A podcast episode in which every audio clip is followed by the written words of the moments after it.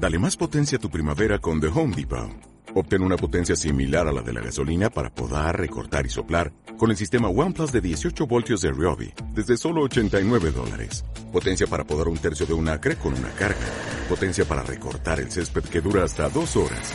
Y fuerza de soplado de 110 millas por hora. Todo con una batería intercambiable. Llévate el sistema inalámbrico OnePlus de 18 voltios de Ryobi. Solo en The Home Depot. Haces más.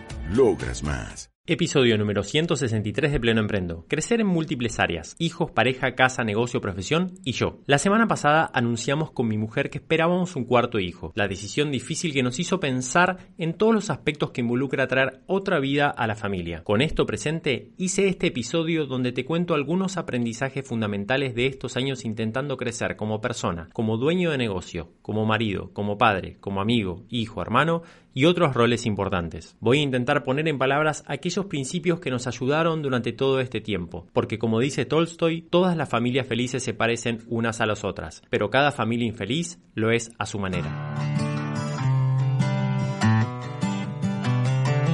Bienvenidos a Pleno Emprendo, un podcast para profesionales independientes donde hablamos de los conocimientos, habilidades y paradigmas necesarios para posicionarte como referente en lo tuyo, lograr tener un negocio rentable y alineado a la vida que querés tener. Te invito a que te quedes escuchando para contarte lo que aprendo cuando trabajo con personas reales que están transformando su negocio. Vamos a comenzar entonces a grabar este episodio número 163. Antes de empezar, te quiero pedir por favor que mientras estás escuchando esto puedas ir al programa ahí en Spotify, si lo estás escuchando en Spotify, que dice Pleno Emprendo y me dejes tus calificaciones. ¿sí? Una calificación de 5 estrellas me vendría bárbaro para llegar con este mensaje a más personas. En el momento que estoy diciendo esto, que estoy grabando esto, tenemos 100 calificaciones. Fíjate a ver cuántas hay. De, paso te doy curiosidad como para ir a ver, a ver cuántos eh, calificaron después de, que estoy grabando esto. Pero la verdad es que no te cuesta nada y me hace mucha diferencia. ¿Por qué voy a hacer este episodio? Porque la semana pasada anunciamos con mi mujer que estamos esperando un cuarto hijo. Un bebé que se suma a Vinchu de 7 años, a Simón de 5 y a Hachi, a Jacinto de, 3. La verdad es que recibimos mucho cariño, mucho amor de la comunidad grande ahí que tenemos en, Instagram, también de la comunidad interna. Eh, muchos saludos y la verdad que estamos muy, muy, muy felices. Quería contar un poquito el, proceso de toma de decisión eh, que un poco inspira este, este episodio, ¿no? La verdad es que fue algo que dudamos un montón porque el más chico que tenemos actualmente tiene tres años, entonces, perdón, sí, tiene casi tres años y de alguna manera se acercaba a esa, esa tierra prometida, como yo le digo, que es, bueno, que no, no tenemos más bebés en la casa, ¿no? Porque tener bebé es algo, tener bebés en la casa es algo muy lindo, muy hermoso, muy tierno, pero la verdad es que es muy demandante. Dormís mal, lloran, no, es difícil moverse, etcétera, etcétera. Entonces, era algo que de alguna manera veníamos esperando. Bueno, ¿cuándo dejamos de tener bebés? Y es algo que ya estaba como por suceder. Y tomamos esta decisión de reincidir en tener otro nuevo. ¿Pero por qué? Porque lo que hicimos fue ver con cierta perspectiva lo que significaban tres años más de esfuerzo en este caso, comparado con toda una vida. Eh, de abundancia, de la abundancia que trae una vida más, ¿no? un hijo más. La verdad que siempre fue un, proyecto que, soñamos y, nos quedan tantas décadas de disfrutar de esa nueva persona en, nuestra familia que comparado con esos tres años que quizás eh, llevan eh, especial esfuerzo, ¿no? Especialmente digo para, para la madre, para Belu en este caso, Belu eh, Sanahora, para quienes quieren buscarlo en Instagram, eh, es, un esfuerzo realmente extraordinario, ¿no? El, embarazo, el parto, el puerperio y, el primer año de vida, eh, más allá de que el padre esté ahí acompañando, la verdad es que el esfuerzo que lleva a, las mujeres, yo me saco el sombrero y las admiro profundamente eh, por, por elegir, ¿no? Tener hijos, porque en realidad poner el cuerpo de esa manera es admirable, o sea, como mínimo. Pero bueno, entonces ella estaba dispuesta a hacer eso. En un momento me acuerdo que era, mira, si vos querés poner el cuerpo, yo estoy, pero la verdad que es, un poco más tu decisión que mía porque sé lo que significa para vos. Así que bueno, le dimos para adelante. Pero eh, me parece que esto de, verlo en perspectiva nos sirvió muchísimo y es que creo que el primer, el primer principio que te quiero dejar, porque más allá de que sea una decisión de tener un hijo o no, que puede ser tu caso o no, pero sí esto de pensar en perspectiva las decisiones y ver qué significa un, quizás un poco de esfuerzo en relación al resto de tu vida, me parece que es sumamente importante y útil, ¿no? Como para poder tenerlo siempre presente ese marco mental. Por otro lado, también, no solamente eso, sino también que la decisión vino por, de alguna manera, llegar a un momento donde teníamos sistemas, donde tenemos sistemas criterios, planificaciones, rutinas, ayuda, ¿no? Como realmente está sólido. Eh, sentimos que hoy tenemos como una empresa, ¿no? Entre comillas, que funciona. Digo empresa por, por el nivel de complejidad operativo, logístico que tiene. Eh, y, realmente sentimos que podemos como llevar eso adelante a la vez que crecemos con nuestros negocios, con, nuestras, con nuestro alcance, nuestra marca personal, eh, nos desarrollamos en áreas como personas, que tenemos un montón de proyectos en los cuales estamos muy entusiasmados, ¿no? Entonces, de alguna manera, lo que, lo que quiero hablar hoy es de esta parte, de decir, bueno, eh, ¿cómo hacemos para poder tener estos, estos sistemas, estos mapas mentales que nos ayuden a poder llevar adelante no solamente cumpliendo, sino con mucha abundancia y crecimiento lo que son los hijos, en nuestro matrimonio, nuestra pareja, pongan el nombre que quieran, no me importa, eh, la casa en sí misma, ¿no? Pero también nuestro negocio, nuestra profesión, aquello que queremos hacer crecer y nosotros como personas. ¿Cómo hacemos para que todo eso no solamente esté ahí como eh, en la cuerda floja, sino que vaya creciendo? Antes de, de meternos de lleno con el capítulo, quiero leer textual. Primero una frase de Tolstoy de la novela Ana Karenina y después un comentario de, Marcos Vázquez, ¿no? que, es una persona que sigo, lo pueden buscar eh, por su blog o, en Instagram. Pero lo voy a leer textual así que aclaro esto. Todas las familias felices se parecen unas a otras, pero cada familia infeliz lo es a su manera. El denominado principio de Ana Karenina indica que el éxito requiere de la presencia de muchos factores concretos, mientras que el fracaso se puede explicar por la carencia de cualquiera de ellos. El éxito es por tanto un estado mucho más frágil, ya que en ausencia de ciertas condiciones derivará en caos. Hay pocas formas de orden, pero muchas de entropía. Crear orden a partir del caos requiere por lo tanto energía, o en nuestro caso, hábitos y disciplina constante. Los hábitos crean orden en nuestra vida y combaten la entropía y el caos. Qué bellísima frase, qué bellísima comentario. Cuando leí esto fue como un... Eh, no sé si tienen esa sensación de cuando leen algo que pone en palabras un sentimiento o, algo que uno viene pensando pero por ahí no tiene cierta claridad. Cuando leí esto dije, oh, estoy en casa. Cuando leo esto y digo, me siento profundamente entendido, ¿no? Porque yo venía dándole vuelta a esto de, me parece que en la actualidad está muy de moda que todo da lo mismo, y la verdad es que no todo da lo mismo. ¿No? O sea, está claro acá que no tenemos que caer en eh, dogmatismos, ni religiosidades, ni únicas maneras de vivir o ser familias o de hacer carrera. Eso ya, ya, ya lo sabemos. Pero atrás de todas esas elecciones y de cualquier camino que uno tome, hay principios. Hay principios naturales, biológicos, cosas que sí nos, nos, nos, afectan profundamente y que tenemos que conocer. Entonces, Todas las familias felices se parecen las unas a las otras, pero cada familia infeliz lo es a su manera. Es bellísimo, porque quiere decir que hay, cada uno con su estilo, no estamos hablando de la superficie de personalidades o, elecciones que cada uno va tomando en, el camino, estamos hablando de esa cosa intrínseca, esos principios, esos marcos mentales, esos paradigmas bien, bien internos, se parecen mucho en, las familias felices. Y agrego, se parece mucho en los negocios exitosos, se parece mucho en las personas saludables. ¿sí? Esto siempre digo, cuando eh, de alguna manera, cuando mis clientes llegan a, poder mejorar los resultados de, su negocio, de su profesión, por lo general, o siempre diría, lo que hacemos primero es atacar su listón más bajo, o sea, el eslabón más débil de la cadena el área más descuidada de su negocio. ¿Por qué? Porque al, faltar ese factor, genera entropía y caos en los resultados del negocio.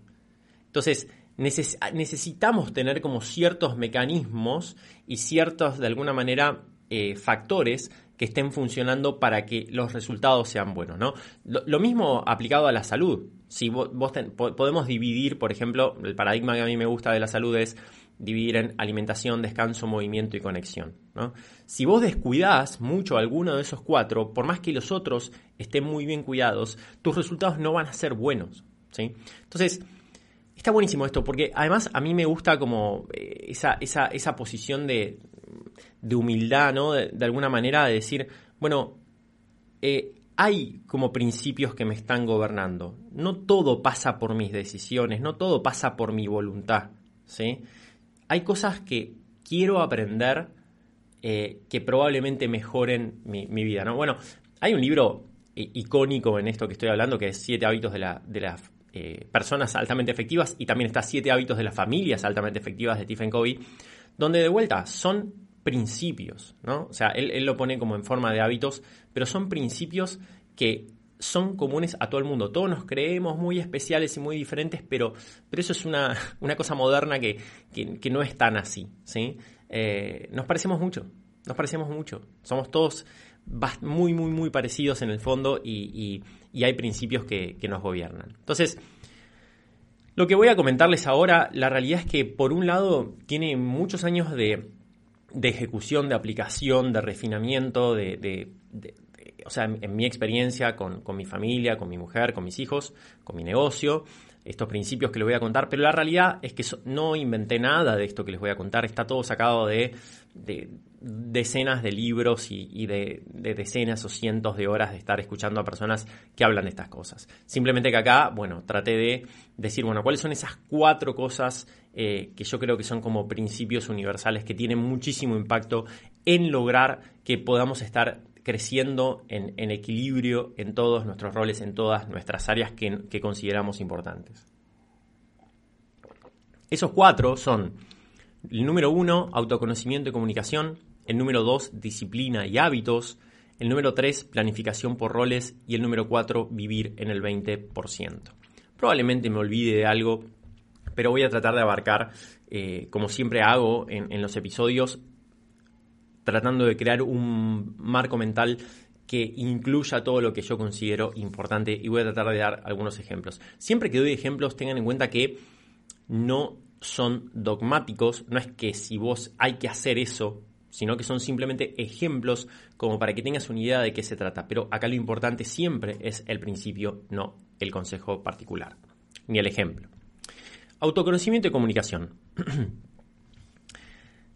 hay algunos hábitos que tenemos como, familia, ¿no? Con, mi mujer, con mis hijos, que yo considero que si no estuvieran, definitivamente no estaríamos disfrutando de, del bienestar que hoy tenemos y de la conexión que tenemos como familia. Tienen que ver con el autoconocimiento y la comunicación, como les dije. En particular, la realidad... A ver, esto hay una hay como una necesidad humana muy profunda que es la de la, de la conexión ¿no? y la de generar vínculos profundos con las otras personas, el de sentirse entendido y amado y el de poder entender a la otra persona y amar a la otra persona, que es absolutamente fundamental, ¿no? Es como comer, respirar y, sentirse valorado y entendido y amado. Entonces, pero esto de alguna manera no es algo que nosotros nos podamos proponer eh, sentir y, listo. Esto es un hábito, esto es una disciplina, ¿no? Esto está bueno, me gusta como el, esta, frase o este concepto de decir, amar no es un sentimiento, amar es un verbo, ¿no? Entonces, nosotros, nosotros eh, tenemos que intencionar el amar a otra persona. Es algo que se hace, no que, que se siente, ¿no? No es un sentimiento, es una acción. Entonces, esa acción, ¿cómo se traduce en el día a día? ¿Qué significa amar a, mi pareja, amar a mis hijos? ¿Qué significa ¿no? entenderlos, escucharlos, acompañarlos, reflexionar? Entonces, acá hay de alguna manera tres, para mí, tres grandes eh, hábitos que pueden tomar muchas formas. El primero es, de alguna manera, eh, si querés decirlo, amarse a sí mismo, ¿no? Que es el de, el de poder escucharnos un poco, ¿no? Em, yo tengo la, rutina ya hace mucho tiempo de, meditación. Eh, que, es un gran ejercicio de, escucha a uno mismo. No voy a profundizar en eso, hay mucho para hablar, pero, pero va por ese lado. También tengo mis rituales de, agradecimiento, donde trato de poner eh, la, gratitud como a flor de piel y que esté siempre presente, ¿no? Eh, y, además se, se, come, se morfa el, cinismo y la queja como consecuencia.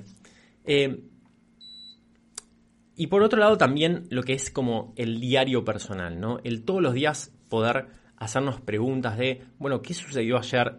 ¿Qué pudo haber hecho mejor? ¿Cómo me sentí? ¿Cuál fue la emoción que, dominó el día? Hay un montón de maneras de hacerlo, pero tener un momento en tu rutina diaria, a la mañana es un momento ideal antes de que empiece, el, si querés, como la rutina del día, ¿no?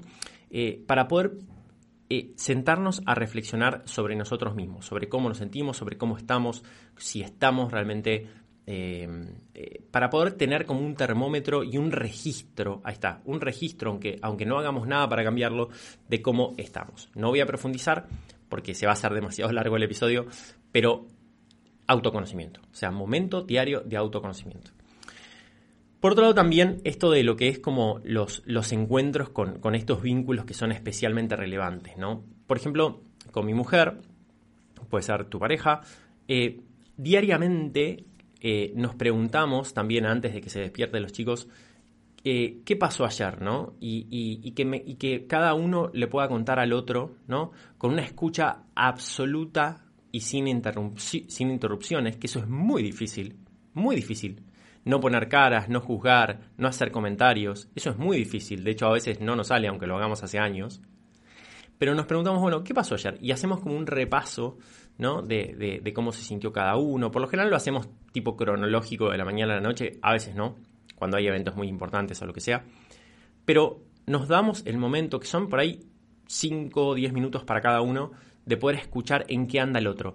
Yo les aseguro que es sorprendente cómo, aunque vivas en el mismo lugar, nosotros vivimos, trabajamos en el mismo lugar, ¿no? En la misma casa, y sin embargo, vivimos como días absolutamente diferentes. O sea, en, claves, en emociones, en, ritmos absolutamente diferentes. Y, y, tener como de alguna manera ese espacio diario para entender en qué está el otro y para sentirse entendido de en qué está uno, de cuáles son sus entusiasmos, sus preocupaciones, eh, las cosas que, eh, sus fragilidades, eh, las cosas que, realmente le están poniendo alegre, los dolores, las cosas que le están haciendo bien, etcétera, ¿no? eso, los objetivos, los procesos, hace que de alguna manera te sientas como en conexión y eso evita muchísimo, muchísimas peleas, muchísimos roces innecesarios eh, y, te mantiene de alguna manera eh, conectado. Y de vuelta, y una, perdón, antes de pasar a, otra cosa, y semanalmente, además, nosotros también tenemos eh, una caminata, hacemos una caminata de por ahí una hora, una hora y media, donde hacemos todo el repaso de la semana. Una de las cosas más interesantes de esto es que también tiene que ver con el autoconocimiento, porque no es que uno lo tiene súper claro cuando se lo cuenta al otro, uno lo va teniendo claro en la medida que se lo cuenta al otro. Entonces, este ejercicio de poder escuchar y hablar también clarifica nuestra mente, ¿no? Es un ejercicio, ese ejercicio diario. Entonces, esto suma mucho a lo que es el autoconocimiento. Em, por otro lado, también están los chicos, ¿no? Los hijos. Eh, obviamente es diferente eh, este tipo de, encuentros, pero también es muy importante el tema de ritualizar los encuentros. Em, yo, por ejemplo, y acá quiero decir otra vez esto, los ejemplos que, están que estoy dando no son dogmáticos, sino que son ejemplos para que vos puedas decir, bueno, ¿cómo hago yo para poder hacer carne y cosa diaria eh, esto de la comunicación y el autoconocimiento, con, con, los vínculos que realmente más eh, me importan. Pero puede tomar la forma que vos quieras. En mi caso, a mí me sirve mucho eh, el levantarlos ¿no? a la mañana, el despertarlos, especialmente cuando van al colegio, tomarme el tiempo de cambiarlos, que siempre es como un, momento así como de, intimidad y de cercanía y, que te cuentan cosas y que soñaste y qué sé yo el momento del desayuno, que me encanta siempre cocinarles y siempre trato de, hacer cosas que sean muy, muy, muy sanas, porque bueno, es, algo que, en lo cual, algo que me parece muy importante. Em, por lo general veo también el cuaderno de las clases, a ver cómo vienen, qué hicieron el día anterior. O por ejemplo cuando los llevo al colegio o cuando vuelven del colegio siempre trato de intencionar ciertas charlas, de poder escucharlos con, intención, ¿no? No solamente como, bueno, ¿cómo te fue? Y ponerme a pensar en otra cosa, sino sacar charlas eh, especialmente relevantes. A la noche, por ejemplo, que es el momento en la cena donde nos juntamos todos, también de alguna manera eh, no sé, hacer un ritual de agradecimiento por, la comida, eh, después hacer preguntas y, acostumbrarnos a, escuchar a la persona que está hablando, eh, en fin, interesarse por lo que están diciendo, no, no estar en piloto automático, ¿sí? y, reflexionar sobre esos momentos y decir, che, me parece que sí estoy en suficiente conexión con, con mis hijos o no, y, ver a ver si, si hacer ciertos cambios. Pero, de vuelta, más allá de los ejemplos concretos, eh, una de las claves es el autoconocimiento como, como primer paso y después el intencionar la, comunicación con otras personas. Estamos viendo una serie en HBO con mi mujer que se llama Succession, que es como sucesión, ¿no? En, inglés. Está bastante buena. Está muy buena. La verdad que está muy buena. La recomiendo. Es muy, muy divertida, muy actual además. Está, además está hecha como la producción es muy actual.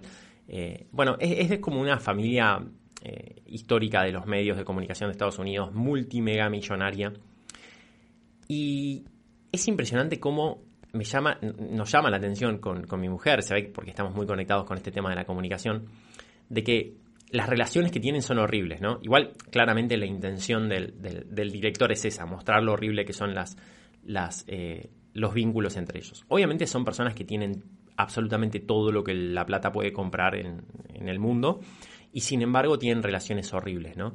Y, a mí me da como la sensación de decir, hey, miren, este problema que están teniendo por los cuales se están, se están matando, se soluciona muy simple, se soluciona eh, sentándose a poder entenderse los unos a los otros, eh, ya sea en, temas de pareja o padre-hijo o hermanos, ¿no? Que, que se dan todos esos vínculos. Solamente con buena comunicación lo vas a resolver. O sea, no hay, no hay ningún problema en realidad que están teniendo, simplemente que no se están entendiendo, ¿no? Eh, no se están entendiendo profundamente. Entonces, nada, como que me, causa gracia el que, el que mi mente se va para ese lado, de decir como, mira, lo pueden resolver re fácil. Pero bueno, evidentemente es mucho más divertido ver a gente que se lleva mal que ver a gente que se lleva bien. El número dos, estamos hablando de disciplina y hábitos. ¡Wow! Qué palabras tan bonitas.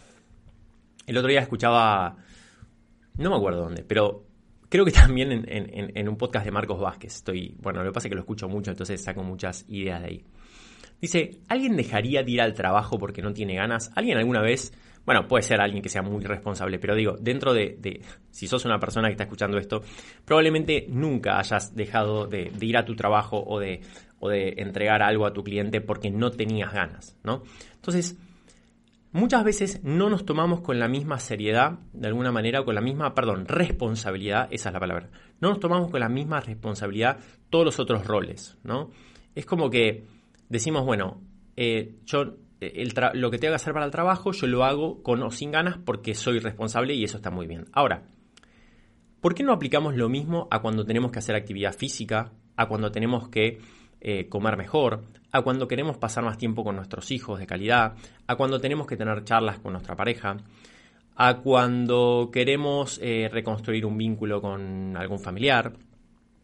Cuando no tenemos ganas, en esos casos, parece una justificación muchas veces suficiente o válida.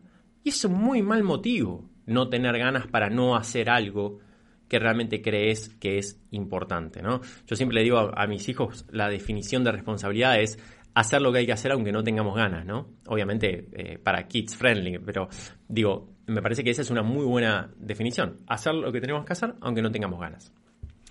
De, disciplinado, de responsable. Entonces, tomarse todos los roles de nuestra vida con la misma importancia, con la misma responsabilidad. No, no, no es que el trabajo, ¿no? y eso que eh, nuestra profesión o lo que tengamos, eso sí es como, bueno, eso eh, eh, está como escrito en roca que lo tengo que hacer así, y después todo lo demás es, como súper flexible. No, no, necesitamos también tener disciplinas, hábitos, planificación para todo lo demás. Esto es un, es, un cambio de concepto muy grande.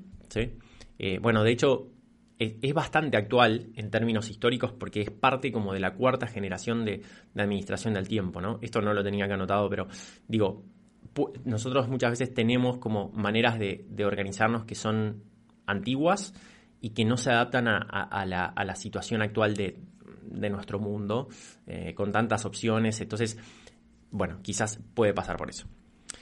Una cosa contraintuitiva que me parece súper interesante por esto, de, acá, eh, en respecto a, darle mucha importancia y responsabilidad a otro tipo de áreas que no sean nuestro trabajo, es que a veces pensamos que el darle mucha bola a nuestra salud, a nuestros hijos o a nuestra pareja o lo que sea, quizás nos va a sacar, eh, nos van a, eso va a hacer que se reduzcan los resultados de nuestro negocio.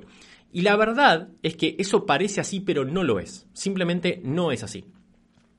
Porque el gran problema que tienen muchas personas es que se agotan, se cansan por, por, permanente desequilibrio con otros roles. Entonces, por lo general, el negocio termina sufriendo. Eso es lo que pasa en la realidad. Entonces, cuando las personas logran tener una búsqueda de cierto equilibrio con todos los demás roles, eso genera como una situación sinérgica de tener más claridad, más energía, que permite poner lo mejor de uno mismo en nuestro negocio. Entonces, el hecho de, dedicarte a que tu. a que tu. a que tu matrimonio me sale, pero no quiero decir matrimonio porque a veces hay mucha gente que por ahí no está casada y es la misma situación a que tu vínculo de pareja, está, a que tu vínculo de pareja eh, mejore, también hace de manera indirecta que tus resultados en, tu negocio mejoren. El mejorar tu vínculo con tus hijos hace que tus resultados en el negocio de forma indirecta mejoren. El mejorar tu salud, bueno, ni hablar, hace que tus resultados en tu negocio mejoren. Y así con todo, ¿sí?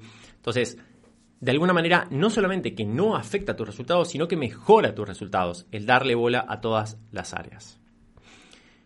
A mí me gusta siempre pensar que cuando tengo que elegir entre, entre mi misión, mis responsabilidades, aquello a lo cual yo estoy comprometido, aunque sea conmigo mismo, y mi bienestar de alguna manera, siempre tiendo a elegir el compromiso ¿no? conmigo mismo y con lo que me propuse. Es, una es un marco mental que a mí me sirve mucho, de alguna manera, ¿no? que es esto, si quieres, de de elegir, bueno, esto es parte de mi misión personal, ¿no? Eh, priorizar el largo plazo por sobre la satisfacción inmediata. Eso, tenerlo como premisa, como elección por default, ¿no? Cuando estoy en la duda, cuando estoy en la duda, siempre elijo eh, la disciplina, vamos a decir, y el hacer lo que tengo que hacer. Porque si dudas demasiado, es muy probable que, se te cuele ese, esa búsqueda de placer inmediato. Entonces, estar muy ejercitado en esto de, de, la disciplina es muy importante. Igual vamos a ir eh, ahora un poquito más en profundidad con eso. E, ese es como mi, elección por default, pero te quería compartir un pequeño marco mental de... es como una, una... Es una cuenta que se llama Mind Valley. Eh, no me acuerdo con... Villen Lakiani, ahí está. Villen Lakiani se llama el autor de un libro que se llama el código de las mentes extraordinarias. Ahí está. No lo tenía anotado, pero me acordé. Entonces, lo que dice es lo siguiente. Imagínate que tenés un cuadro, ¿no? Así como de, dos ejes, en donde el eje vertical es el bienestar y el eje horizontal es la visión a futuro. ¿Sí? Lo que él muestra es como, o sea, cuatro cuadrantes diferentes, donde hay poco, poco y mucho de uno, poco y mucho del otro. O sea, de bienestar y de visión a futuro. Lo que dice es, cuando tenemos poco de los dos, o sea, poco, poco bienestar y poca visión a futuro, estamos en un estado de apatía, como, che, qué bajón que es la vida, ¿no? Y eso definitivamente no lo queremos. Cuando tenemos mucho bienestar o buscamos mucho bienestar, pero con poca visión de futuro, o sea, priorizamos el corto plazo, estamos en un estado de eh, efímero, ¿no? Como que estamos, está bien, la estamos pasando bien, pero esto se va a acabar pronto, ¿no? Cuando tenemos mucha visión de futuro, ¿no? Y estamos permanentemente pensando en lo que viene, en el largo plazo, pero no nos ocupamos del bienestar presente, eh, o casi nada, muy poco, nos genera un estado de ansiedad, ¿no? Y tampoco queremos eso. Lo que él propone es tener una visión de futuro muy fuerte, o sea, y muy, si querés, ambiciosa, en el buen sentido de la palabra, pero también prestando mucha atención al bienestar actual, ¿no?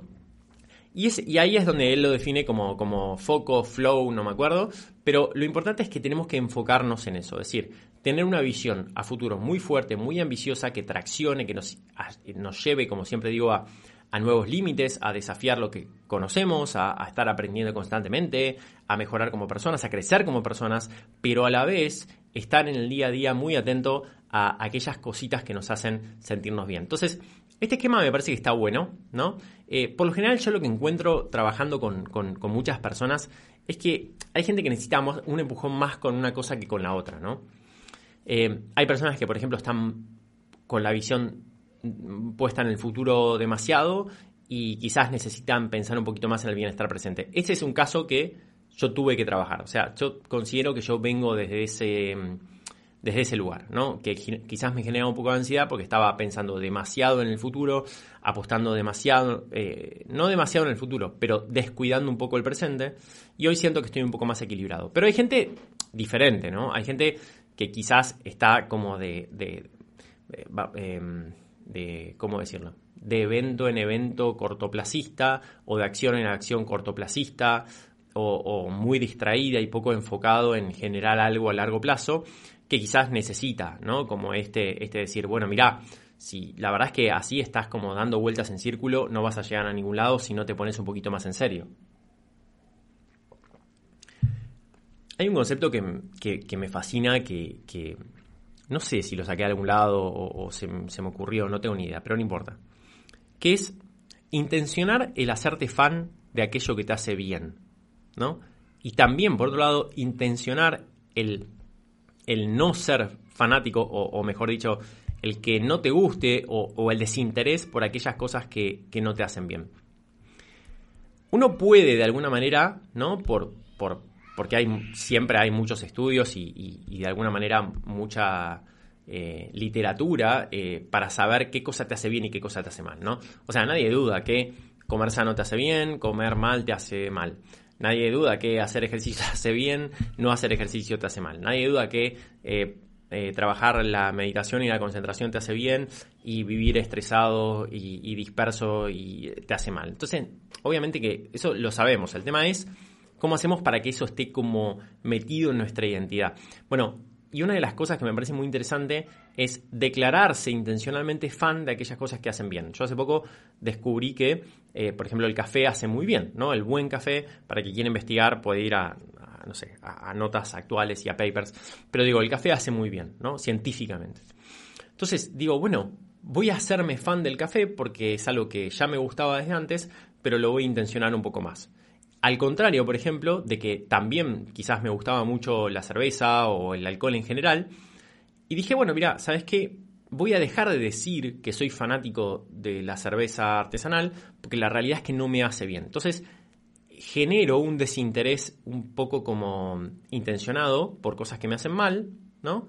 Ya no, no, no, no sé, no, no, compro tanto, no me fijo, no ando como hablando del tema, ni ando diciendo, ah, sí, me encanta esto, ¿no? Lo dejo de decir.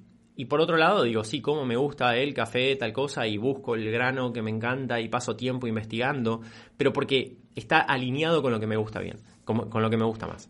De vuelta, a ver, yo podría estar todos los mediodías jugando videojuegos y podría haberme convertido en fanático de los videojuegos y dedicar horas al día a eso, porque es algo que en su momento me gustaba, sin embargo, decidí tener desinterés por eso, ¿no? Eh, y por el contrario, eh, decidí tener interés por eh, el, entrenamiento, porque sé que está muy alineado con lo que quiero y con lo que me hace bien. Entonces, simplemente es decidir, ¿no? Convertirte en fanático de aquello que te hace bien. Bueno, esto es, como un, concepto por ahí medio colgado, pero me parece que, estaba bueno comentarlo en este, en este contexto. Es muy importante, o sea, acá hablamos de, disciplina y de hábitos. Es muy importante diferenciar la flexibilidad de la, de la indisciplina, ¿no? Eh, la, flexibilidad es algo muy bueno, no solamente bueno, sino muy necesario. O sea, cuando nosotros, eh, en este contexto que estoy hablando sobre, sobre manejar al mismo tiempo una familia, los hijos, el negocio, la casa, bla, bla, bla, todo eso requiere muchísima flexibilidad, muchísima flexibilidad. Pero flexibilidad no es lo mismo que indisciplina. ¿sí? Es como hablábamos antes.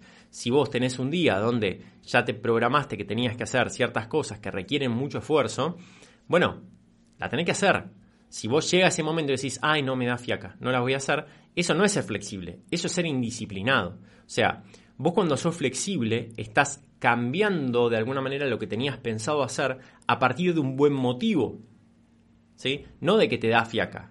Si vos, por ejemplo, tenías pensado hacer, no sé, X cosa en tu trabajo o, no sé, entrenar al mediodía, ahí está, miran, yo voy a entrenar al mediodía, esto es un caso real. Y, una persona con la cual yo quiero tener una entrevista que me parece muy importante y muy productiva, tenía ese horario para poder, em, para poder hacer la entrevista. Entonces, yo obviamente le dije, sí, claro, pongamos la entrevista en este momento y yo cambio de alguna manera el horario de mi entrenamiento. O ese día no entreno y no hay ningún problema. Entonces, a lo que voy es, cuando nosotros cambiamos nuestros planes por un buen motivo, estamos siendo flexibles. Cuando nosotros cambiamos nuestros planes por fiaca, ¿sí? por no tener ganas, por no estar motivado o por la emoción que quieras, estamos siendo indisciplinados. Y eso lo tenemos que reconocer porque no es lo mismo. ¿sí? La flexibilidad es una virtud, la indisciplina es un problema. Número 3. Planificación por roles.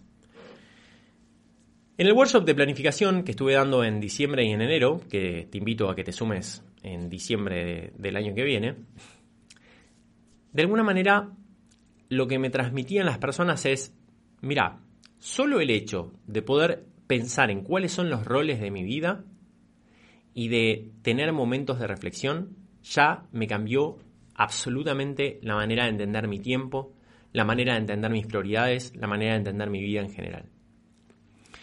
¿Qué son los roles? Probablemente ya me hayas escuchado hablar del tema, pero son como, yo les digo, como los ministerios de la vida, ¿no? Nosotros tenemos como un, un, gobierno central y después tenemos varios ministerios que son, bueno, las áreas que son importantes. En mi caso, es mi rol de persona, que siempre todos somos personas los que estamos planificando cosas, entonces siempre recomiendo ponerlo primero porque es el rol que después va a emanar la energía, la claridad, la vitalidad a todos los demás. Entonces, siempre pensarlo primero, porque además ese es uno de los que más tendemos a relegar, ¿no? A dejar para lo último, nuestra salud, nuestro aprendizaje, nuestra espiritualidad, etcétera. Todo eso es parte como del rol de persona. Después tenemos nuestra, o sea, si, si, si tenemos una pareja, matrimonio, nuestros hijos, eh, nuestra profesión, nuestro negocio, nuestro trabajo, lo que nosotros tengamos. Siempre cuanto menos mejor, eso es importante. ¿Cómo sabemos si es, si es o no un rol aparte? O sea, si es un rol aparte o no. Es poder pensar si el éxito o fracaso de cada uno de ellos se compensa, ¿no? Entonces, vos cuando claramente el éxito en tu negocio no compensa un fracaso como, como padre, bueno, claramente son dos roles diferentes. Ahora, si por ejemplo, em, dentro de tu negocio vos tenés, no sé, dos cosas diferentes, pero la verdad es que si te va muy bien en, uno, compensa el éxito o fracaso en el otro, bueno, entonces no son roles diferentes, ¿no? Se entiende más o menos. Bueno, no me voy a meter en profundidad con esto, para eso está el workshop de, planificación donde lo explico mejor, pero primero el pensar en roles, ¿no? y de alguna manera darle la, importancia a todos por igual. Que no quiere decir la importancia, no quiere decir la misma complejidad. Está claro que tu negocio tiene una complejidad muchísimo mayor que lo que puede llegar a ser tu rol de padre. ¿sí? No va a haber tantas áreas, tantos eh, deadlines, tantos proyectos como para tus hijos. Pero sí entender que para, que para tu vida, para tu misión personal, para el bienestar de esas personas, es tan importante que vos les prestes atención. De hecho, tampoco es el mismo tiempo. Tener, esto es importante, tener tus roles en equilibrio no quiere decir dedicarles a todos al mismo tiempo. Vos puedes estar siete horas por día trabajando y, no sé, y dos con tu familia y que eso te sirva y te alcance y esté todo equilibrado. ¿sí? No, no, no, tiene que ver con eso. Tiene que ver con prestar atención. El, de alguna manera, el, hecho de, de mejor dicho, la causa de muchos desequilibrios a veces viene más por, e, por este concepto de lo desconocido, desconocido, ¿sí? Este de, de Nassim Taleb, que es como, que plantea esto de muchas veces los problemas vienen no porque lo que conocemos, no, no por lo desconocido conocido, sino por lo desconocido desconocido. Me explico. Por aquellas cosas en las cuales estamos fallando, pero que ni siquiera tenemos conciencia de que existen. ¿Sí? Entonces, Muchas veces cuando las personas empiezan a pensar en sus roles y empiezan a dividir en roles, lo que sucede es que se dan cuenta de que están, de que están descuidando mucho ciertos roles, ¿no? Y muchas veces hasta se asustan o, les genera como angustia, entonces dejan de prestar la atención. Pero ese muchas veces es el primer paso, ¿por qué? Porque es pasar de lo desconocido desconocido a lo conocido desconocido, ¿no? Es como decir, ok, me estoy dando cuenta de que acá existe un área en el cual yo le tengo que prestar atención y que todavía no está funcionando bien. Pero este es el primer paso, entender que existe esto y que no está funcionando bien, aunque todavía no tenga ni la más pálida idea de cómo hacer para mejorar esto. ¿sí? Pero ese es el primer paso. Entonces, por eso digo, solamente el hecho de dividir en roles y prestarles atención de manera sistemática, ya hace que el equilibrio de tu vida en general y los resultados en general ya empiezan a mejorar, ¿sí? Aunque te genera angustia ver, ¿no? O, inquietud, en, un caso mejor, digo, que todo eso requiere tu atención. Lo que pasa es que eso ya existía, vos no te estás inventando roles, simplemente los, lo estás pasando a tu conciencia. Por otro lado, también es importante los momentos predeterminados ¿sí? de, planificación de, roles. Siempre digo, a ver, en resumen para mí son algunos días al año, un día en el trimestre, algunas horas en la semana y algunos minutos al día. No importa en qué momento, pero unos días en el año, decir, bueno, en diciembre, en enero, febrero, más o menos en esa época de cambio de ciclo, puede ser en cualquier momento, pero ayuda a que sea en un momento de cambio de ciclo general tomarse unos días para repasar aquello, aquel año anterior, ¿no? Para poder tomar ciertas decisiones y para encarar con nuevos objetivos y nuevos proyectos el año que, el año que entra. Después, algunos, alguna mañana, alguna tarde, algún día en el trimestre para ver cómo esos objetivos y esos proyectos vienen avanzando, a ver si venimos bien o hay que hacer algunos cambios. Después están las horas en la semana, ¿sí? que es para ver qué tareas debería hacer, de esos proyectos que me propuse para el trimestre, para el año, que sean concretas y realizables en un horizonte de 7 días. Y después algunos minutos al día para ver cuáles de esas tareas importantes no urgentes que me propuse puedo llegar a avanzar ese, eh, ese mismo día que tengo por delante, ¿no? Que son, de vuelta, unos minutitos nada más. Esto cuando nosotros le agarramos el ejercicio es algo muy dinámico y casi que no lo puedes dejar de hacer. Yo siento cuando empiezo la semana, el lunes a la mañana, no puedo ponerme a trabajar, siento, lo tengo tan habituado, no me puedo poner a trabajar si no me siento a ver un poquito la agenda completa, eh, la semana completa y empezar a mover los bloques de diferentes colores, a ver eh, cómo, cómo, cómo, lo voy armando, ¿no? Entonces, de esto hay muchísimo para hablar. O sea, de, cada cosa que dije recién se podemos hacer un podcast entero, pero, pero bueno, no, no es el caso. Lo tengo hecho, de hecho, cómo, cómo, hacer cómo planificar una semana, etcétera.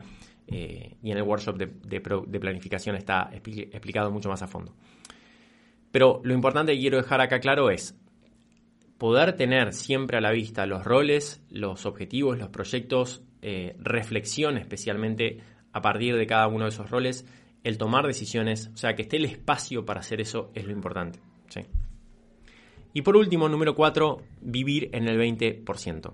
Esto, esto está basado en, el principio, no me acuerdo si es principio, sí, en el principio de, Pareto, que es esto del 80-20, ¿no? De que se ve sistemáticamente que el 80% de los resultados vienen del 20% de las acciones, ¿no? Eso que probablemente lo conozcas. El tema es que una cosa es conocer un principio y otra cosa es eh, vivirlo, ¿sí? Aplicarlo. Entonces, Cualquiera puede entender el principio del 2080, pero acá lo que te quiero hablar es, de cómo aplicarlo, ¿no? Y de cómo vivirlo de alguna manera.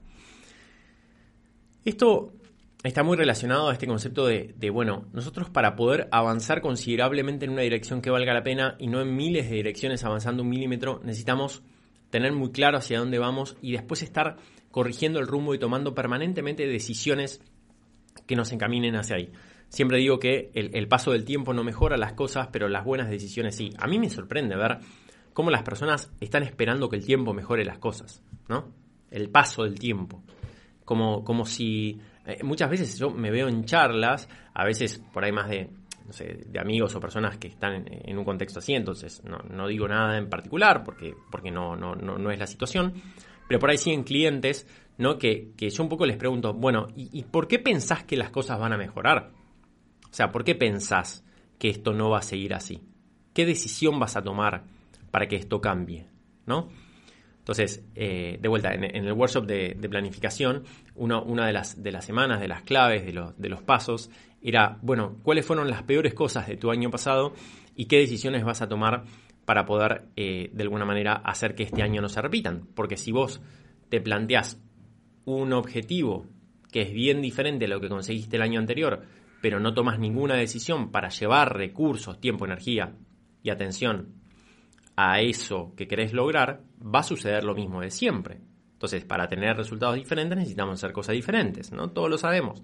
Pero el tema es la valentía y el coraje que tenemos que tener y la determinación para hacer que esos cambios sucedan. Acá podemos de vuelta hablar muchísimo de esto. Podemos hablar de los ladrones de recursos, de las cosas que por lo general nos están drenando la energía, drenando el tiempo, ¿no? y terminamos queriendo que crezca esta plantita, pero nos la pasamos regando la otra, ¿no? Donde, está, está tu tiempo está tu corazón. Querés saber las prioridades de una persona, no, no le preguntes por sus prioridades, sino mira su agenda y ahí ya vas a tener todas las respuestas. Entonces, vivir en el 20%. ¿Cómo hacemos para estar permanentemente buscando estar en esa zona de genialidad? El otro día una, clienta me preguntaba sobre, bueno, qué cosas siempre tengo que tener en cuenta en el negocio. Entonces hablé de, hablé de la propuesta de valor, de la comunicación, del nicho, de las ventas. Y cuando pensé en productividad y gestión, que es como otro de los mecanismos del sistema de pleno emprendo, le dije, mira, en resumen es que vos permanentemente estés tomando decisiones y reflexionando y tomando decisiones para que tu tiempo y tu energía esté puesto en tu zona de genialidad, en aquello que mejor haces en eso que hace la diferencia, en aquello por lo cual las personas quieren trabajar con vos. Y eso es algo difícil, porque estamos llenos de tareitas y de distracciones que nos sacan y nos drenan la energía. De vuelta, acá hay muchísimo para hablar sobre el diseño del día, sobre cómo... Pero en resumen sería eso, ¿no? A ver, acá yo me puse tres preguntas que, de alguna manera tenemos que tener presentes, no para volvernos locos, pero sí para como marco mental permanente, ¿no? Como, como filtro permanente sobre las cosas que hacemos y decir, a ver, aquí esta, esta tarea, esto que estoy haciendo, ¿no? ¿Realmente está orientado con un objetivo que quiero conseguir? O sea, ¿esto está alineado con algo que quiero conseguir? ¿O pienso que es buena idea? ¿O lo hago porque mi colega lo hace? ¿O lo hago porque se supone que hay que hacerlo? ¿no? El, famoso posgrado. Eh, digo, ¿realmente está alineado a, los objetivos que quiero lograr o no? ¿O lo hago porque hay que hacer, por inercia?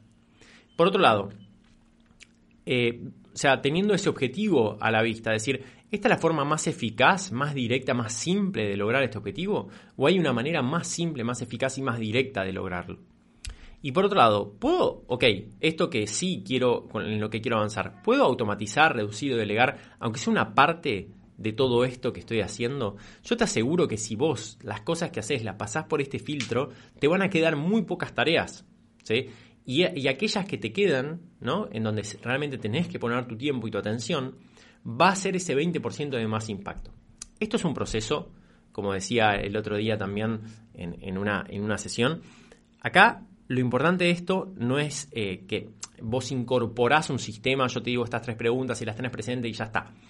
Estas son cosas que el sistema a vos te ayuda a cambiar tu manera de pensar y esa manera de pensar diferente después empieza a impactar en tu día a día y eventualmente hasta se vuelve una manera inconsciente de accionar. Y eso es lo más interesante, ¿no? Cuando nosotros pasamos de esforzarnos por, por aplicar ciertas cosas a que ya estén tan incorporadas que ni siquiera sabemos que las estamos aplicando.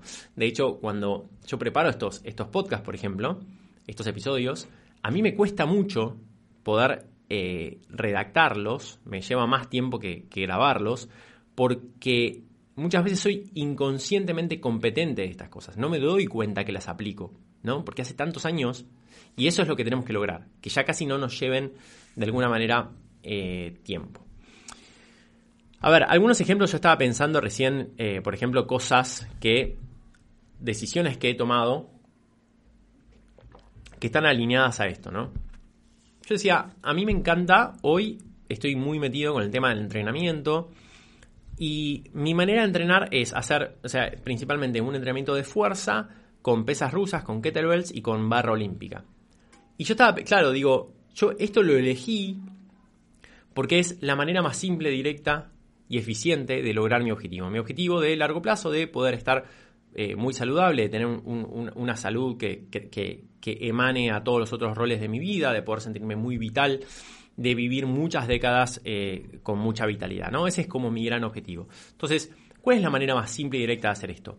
Hay un montón de maneras de, entrenar, ¿no? Todos lo sabemos. Ahora, por toda la investigación que yo vengo haciendo estos años, yo me doy cuenta que hacer esto, ¿no? O sea, entrenamientos de fuerza con kettlebells y barra olímpica, es lo que mejores resultados en menor tiempo me va a traer. ¿sí? O sea, yo haciendo esto 5, 4 o 5 veces por semana durante una hora o menos, incluyendo calentamiento y todo, yo puedo tener resultados muy buenos a través de los años. Ahora, si yo, por ejemplo, eh, elijo hacer ejercicio aeróbico o no sé, un deporte en equipo, sería muchísimo más horas que me llevaría poder lograr ese objetivo. Entonces, por eso es que elegí esto, ¿no? Como ejemplo. De vuelta, estos son ejemplos, yo no quiero ser dogmático porque por ahí para vos el, te fascina el fútbol y para vos tiene todo el sentido del mundo, entonces jugar al fútbol es, lo mejor que puedes hacer, adelante, ¿sí? Pero siempre y cuando eh, tenga esa reflexión previa y no sea por, por inercia. Eh, por ejemplo, no sé, las compras y la cocina, ¿sí? las compras y la cocina en casa, nosotros eh, tenemos como armadito toda la parte de, logística, compramos 100% online, o sea, no vamos a comprar absolutamente nada, todo lo resolvemos online porque el tiempo de estar en el auto yendo a buscar cosas es absolutamente ineficiente, ¿no? Y hoy hay muy buenos sistemas de entrega a domicilio, entonces todo lo que compramos lo pasamos por el filtro de entregan a domicilio, sí, bueno, entonces no le prestamos atención. Y por otro lado, eh, esto lo hace mi mujer, ¿no? Que es nutricionista y sabe de cocina, le encanta y, la verdad es que comemos muy bien en casa a nivel eh, calidad de comida, comida real, etc. Bueno, entonces ella lo que hace es planificar ¿no? los menús de la semana, que muchas veces se repiten, te diría que casi siempre se repiten, y los, los imprime muchas veces o los escribe y los deja en la cocina a, la chica que nos ayuda a, cocinar. Entonces, el planificar y el, y el elegir las compras por ahí le lleva, no sé, dos, tres horas por semana, pero después todo lo que es la parte operativa de, la logística y de meter mano para cocinar son muchísimas horas más, no sé, 20, 25 horas más, que ella no lo hace. Entonces ella agarra el 20% más estratégico, que es planificar y, elegir las compras, que muchas veces es repetir, ¿sí? Y después hay otra persona que las hace y ella le da seguimiento. Entonces, ese es un buen ejemplo cotidiano, ¿no?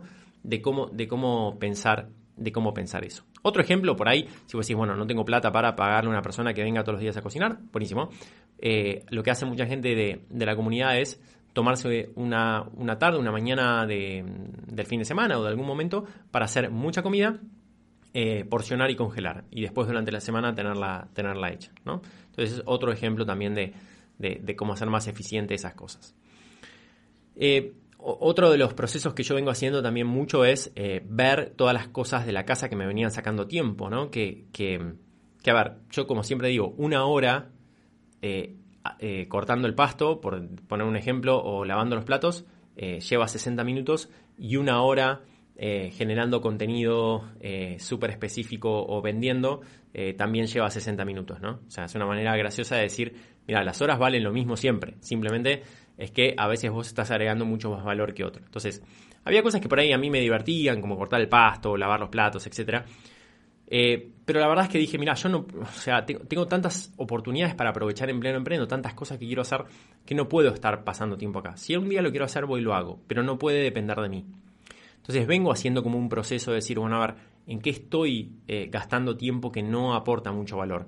Y era eso, qué sé yo, mantener la pileta, cortar el pasto, eh, un montón de laburitos de la casa que si vivís en una casa, bueno, sí, obviamente vivís en una casa, eh, un departamento, lo que sea, se rompe todo el tiempo. O sea, todo el tiempo se rompen las cosas de la casa, es una cosa impresionante. Entonces, no subestimar eso y decir, bueno, yo le tengo que poner recursos acá, ¿no? Y entonces he buscado una persona que me ayuda con eso y la verdad que fue una de las mejores decisiones que he tomado.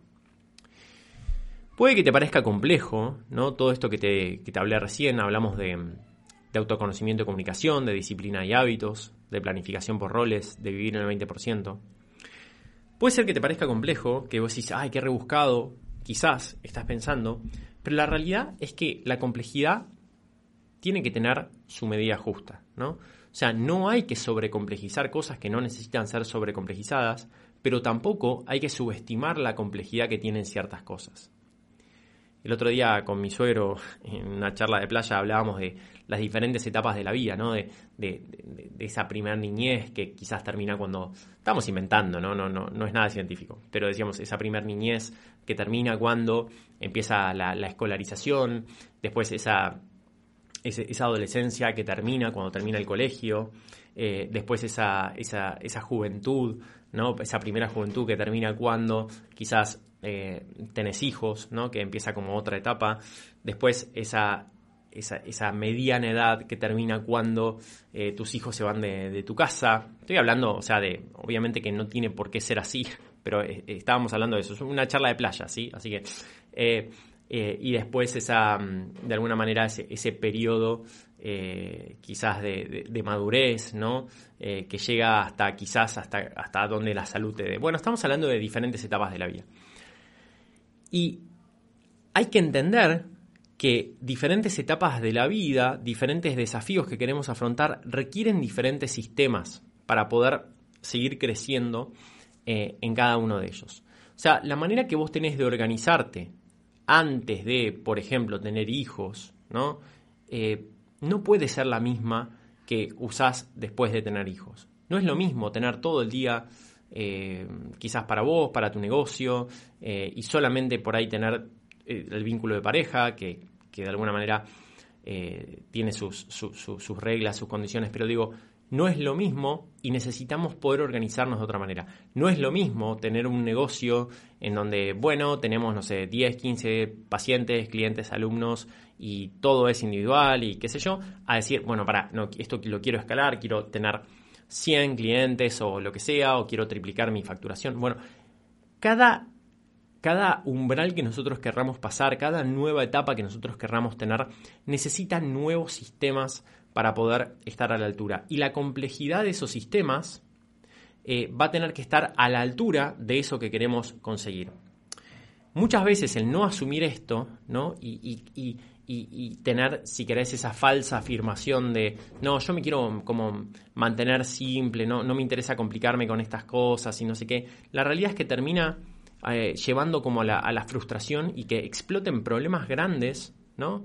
Que te exploten problemas en la cara, básicamente. Porque, porque no la puedes ver venir, porque no tenés los tiempos de reflexión, porque no tenés los, si querés, como los indicios de si algo anda bien, si anda mal, de cómo resolverlo. Entonces, Em, es como que la única manera de, poder gestionar esa complejidad es una por vez. Y, si vos haces eso y no tenés como el mapa completo, de alguna manera, se te van a piantar cosas y, se te van a desequilibrar muchas cosas. Entonces, para poder estar equilibrado eh, durante muchos años, de alguna manera creciendo en diferentes áreas, necesitas tener un sistema que abrace esa complejidad.